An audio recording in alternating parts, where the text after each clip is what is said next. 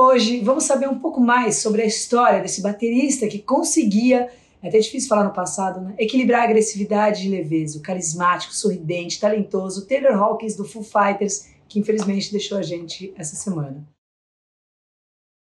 Bom, eu peço um pouco de paciência porque eu tô super rouca, então abstrai e pega o conteúdo que tá bem legal. O apoio é da Music Dot, a melhor escola online do Brasil. Assim, os caras são demais. Aliás, a filosofia deles é que qualquer um pode aprender a tocar um instrumento. E eles são profissionais mesmo assim de ensinar tem metodologia própria, tem professores ali que cumprem mesmo expediente, os caras estão lá, assim, sabe, para tirar suas dúvidas. Tem desconto aí pelo link que está na descrição, musicdot.com.br barra promoção barra Luca.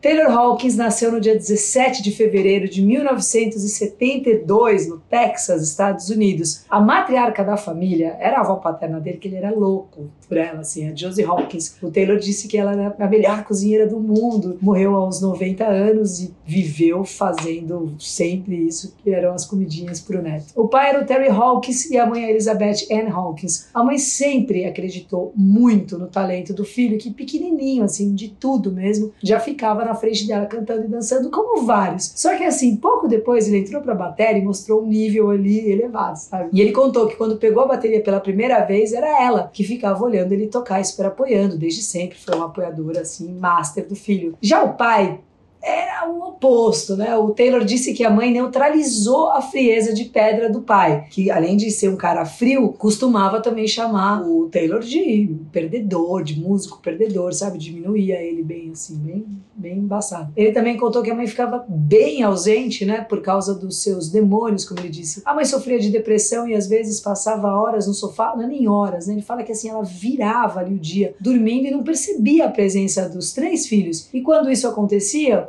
os BOs de casa, né, as tarefas e tudo mais, ficavam na conta da irmã que detestava essa situação e arrumava a casa bem devagarzinho, assim, sabe? Pra... Aos três anos, o Taylor ouviu Olivia Newton-John e pirou, virou fã de country music, assim. E quando tinha quatro anos, a família mudou para Laguna Beach, na Califórnia, e foi nessas aí que ele realmente entrou na história da música, queria mesmo tocar, né? Mesmo sendo um molequinho, assim, de tudo. Ele já tinha ótimas referências musicais, tipo, pirava em Stuart Copeland, do Police, mestre, Phil Collins, gênio né, do Genesis, e também do Xará, tão espetacular quanto todos esses aí, Roger Taylor do Queen. A história do Taylor Hawkins na música teve inclusive uma bela de uma virada de chave por conta do Queen, né? Ele, aos 10 anos, foi num show dos caras, viu a banda e falou pra mãe, mãe, eu vou tá aí, fica vendo, assiste que eu vou tá aí um dia. O sonho começou a se realizar. Em 1995, ele entrou na gig da Alanis pra turnê do super recente e futuro, um dos álbuns mais vendidos da história, que é o Jagged Little Pill. Com isso ele começou a voar e a tocar em tudo que era canto, fez até uma ponta, quem é mais old school aí? Lembra, né, da Alanis Morissette na Malhação?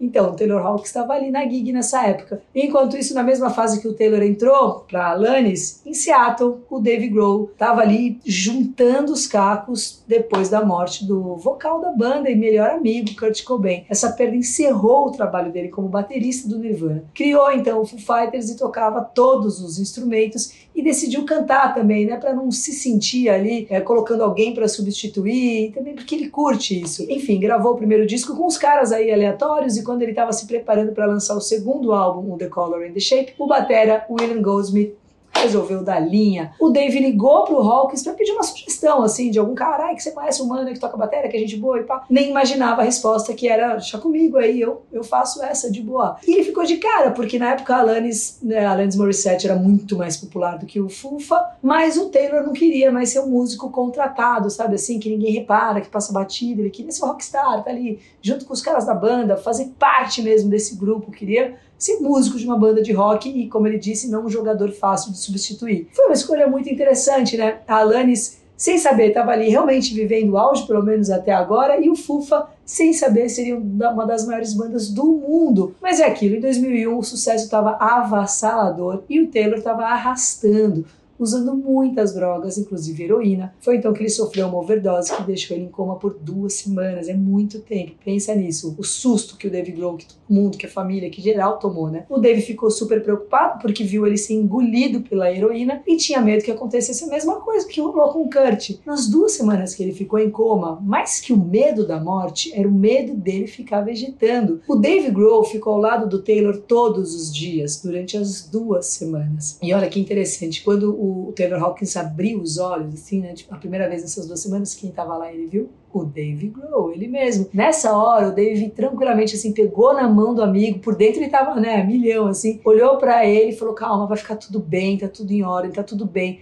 Aí falou que na mesma hora o Taylor olhou bem para ele, assim, e falou, fuck you! E nessa hora o Dave ficou super aliviado, tinha certeza que o amigo estava lá em perfeito estado, assim. Depois desse susto, né, eles fizeram então uma intervenção e o Taylor foi para reabilitação. No documentário bem legal, Foo Fighters Back and Forth, o Taylor conta que tinha adotado um estilo de vida completamente saudável. Mas antes disso, ele falou também que achava que para ser um roqueiro, né, ele comentava isso nas entrevistas até, você tinha que ser um Keith Richards dos Stones, sabe? Olha lá, o cara tá vivo até hoje, olha tanto que ele usou de droga. Quem sou eu para pegar alguma coisa? E aí tem um erro fenomenal, né? Pegar a exceção e elencar como regra e um adendo próprio Kate Richards não usa droga nenhuma há muitos anos. Isso tudo é muito, muito subjetivo. Infelizmente, no dia 25 de março de 2022, na madrugada da sexta, agora e para o sábado, a gente recebeu a notícia da morte do Taylor Hawkins. Segundo o jornal El Tempo, o Taylor Hawkins tinha sentido dores no peito várias vezes e chamado a equipe do hotel. E aí a equipe do hotel chamou uma ambulância. Só que nesse meio tempo já tava lá os caras do Foo Fighters, né, notando a ausência dele, colando ali, né, jornais colombianos falaram que o Taylor tinha sumido horas antes da apresentação. Os caras da banda então foram chamar no quarto, mas não tiveram resposta. Só que quando eles entraram, o Taylor já tava inconsciente, né? E nesse meio tempo a ambulância chegou. Só que aí infelizmente já era tarde, né? A Procuradoria-Geral da Colômbia divulgou um relatório inicial do exame toxicológico feito no corpo do Taylor Hawkins. E você viu, né? Encontraram lá 10 tipos de substâncias. Então tinha THC, que é a famosa maconha, antidepressivos, benzodiazepínicos, né? Que é tipo um, tipo não é um ansiolítico. E opioides, que é onde então entra a heroína. O Instituto Médico Legal da Colômbia informou que o coração do Taylor estava o dobro do tamanho que seria considerado normal para um adulto, então assim, muito grande. Um médico colombiano que tratou o caso comentou que essa característica ela pode corresponder a uma hipertrofia do coração, uma dilatação também por causa de patologias pré-existentes ou também como consequência do abuso de substâncias psicoativas. Um relatório preliminar tinha indicado que as autoridades encontraram no quarto do Taylor uma substância branca similar à cocaína. Inicialmente, então, a causa da morte está sendo tratada como um ataque cardíaco causado por overdose. Ele tinha só 50 anos, né? Uma das últimas imagens do Taylor foi uma coisa assim linda, né? Dois dias antes, quando ele desceu do quarto para encontrar uma menina paraguaia, a Emma Sofia de 9 anos, imagina a cabeça dela quando soube também. Ela tinha feito uma campanha, né, nas redes sociais para tocar com o Taylor, mas não teve resposta. Mesmo assim, ela não desistiu e levou a bateria ali na frente do hotel onde ele estava. O Taylor, querido, né, desceu do quarto, tirou a foto com a menina, uma imagem assim que viralizou, super bonita. Além do Foo Fighters, ele também teve carreira solo, cantava muito, né? Tocou em projetos paralelos como Taylor Hawkins the Coattail Riders. Em 2015 fez o papel, é tão legal esse filme, ele fez o papel do Iggy Pop no CBGB, o berço do punk rock. Você não viu? Assiste, porque é uma aula, assim, super legal. O Foo Fighters ainda não falou se a banda vai continuar, se o Dave Grohl vai pra batera e continuar cantando, um monte de pessoas especulando isso e aquilo.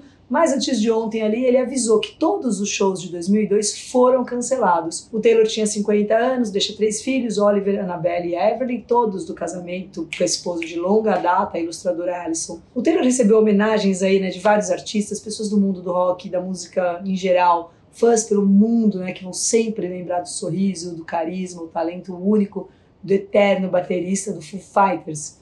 Para falar sobre isso com um olhar mais psicológico, vamos ver aí o gente fina, psicólogo, psicanalista, o professor, gente boa demais, Davi Flores. Fala aí, Davi.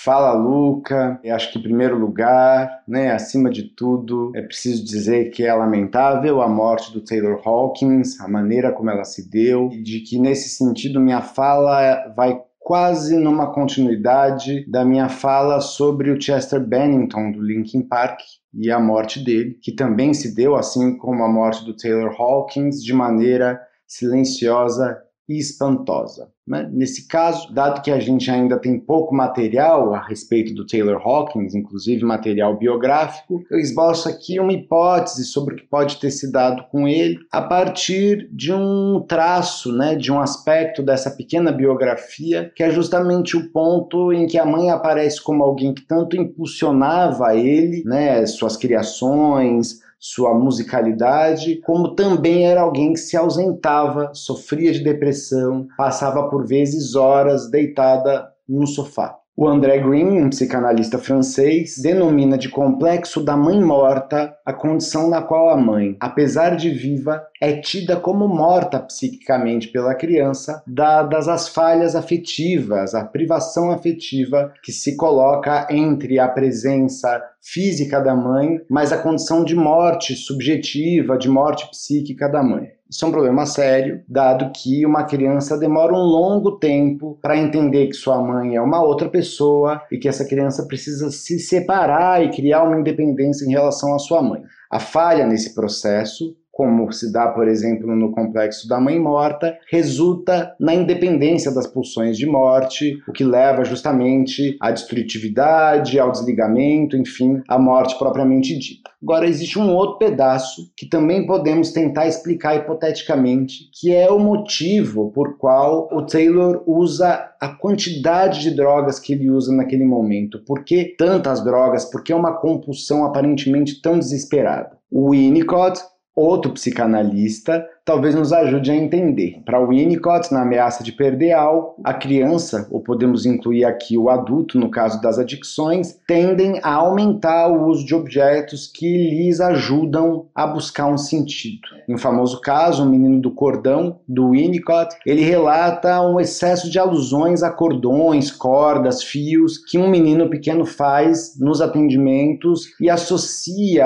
essa grande recorrência a esse objeto, a esse tipo de objeto ao temor à perda da mãe. O menino melhora depois dessa interpretação, um ano depois sua mãe é hospitalizada e mais uma vez sua compulsão por cordões aumenta. Então a gente pode entender que os comportamentos aditivos acabam servindo, como mostra uma outra psicanalista, Joyce McDougall, para dissipar sentimentos de angústia, raiva, culpa, depressão ou qualquer outro estado afetivo que dê origem a uma tensão psíquica insuportável. Ligando os pontos. Se separar da mãe, adquirir independência, não é tarefa simples. Uma mãe deprimida, um pai rígido e desqualificador, e talvez o Taylor Hawkins tenha vivido um tremendo desamparo em sua infância. Buscou como solução uma compulsão para compensar as privações que viveu. E de tempos em tempos, quando alguma angústia aumentava, quando as emoções vinham à tona, a compulsão se retomava.